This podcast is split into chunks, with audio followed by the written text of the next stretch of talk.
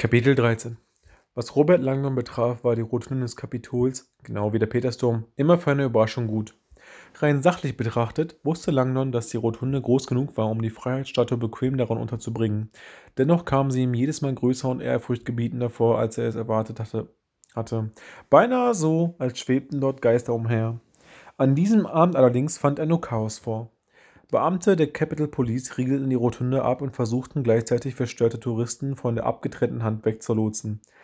Der kleine Junge weinte noch immer. Ein helles Licht flammte auf. Ein Tourist hatte die Hand fotografiert. Sofort packten ihn mehrere Sicherheitsleute, nahmen ihm die Kamera ab und führten ihn hinaus.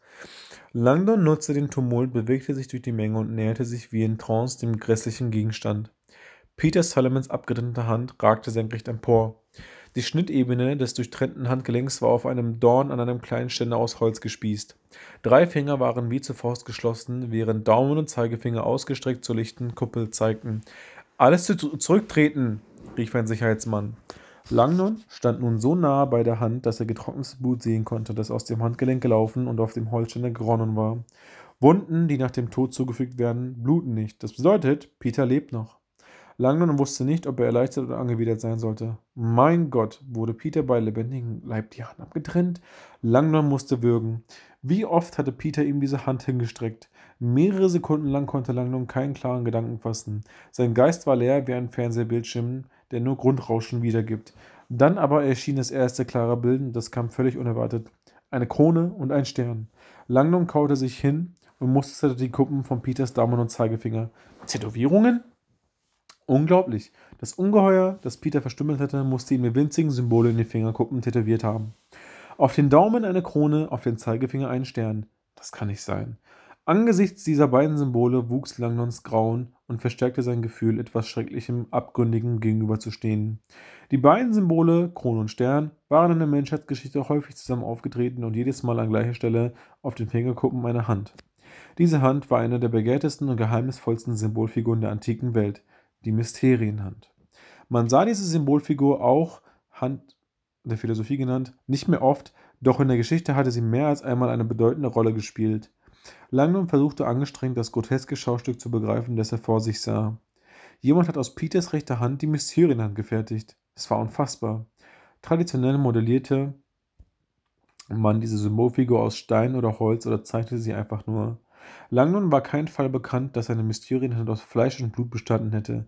Die bloße Vorstellung war abstoßend. Sir, sagte ein Wächter in Langdons Rücken, bitte treten Sie zurück.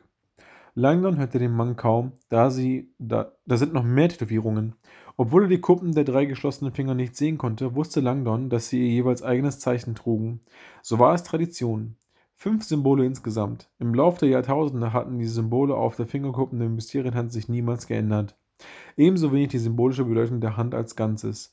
Die Hand bedeutet eine Einladung. Langdon verspürte ein plötzliches Frösteln, als er sich an die Worte des Mannes erinnerte, der ihn hierher gelockt hatte. Das ist die Einladung Ihres Lebens, Professor. In uralter Zeit war die Mysterienhand in der Tat die begehrteste Einladung auf Erden gewesen. Sie zu erhalten war die geheiligte Aufforderung, sich einer Elite anzuschließen, der man nachsagte, sie hüte das geheime Wissen sämtlicher Zeitalter.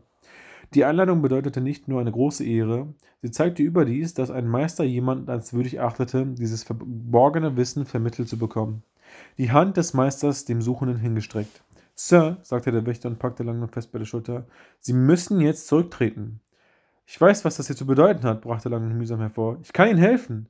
Sofort, befahl der Wächter. Mein Freund ist in Schwierigkeiten. Wir müssen. Langdon spürte, wie kräftige Arme ihn hochzerrten und von der Hand wegzogen. Er ließ es geschehen.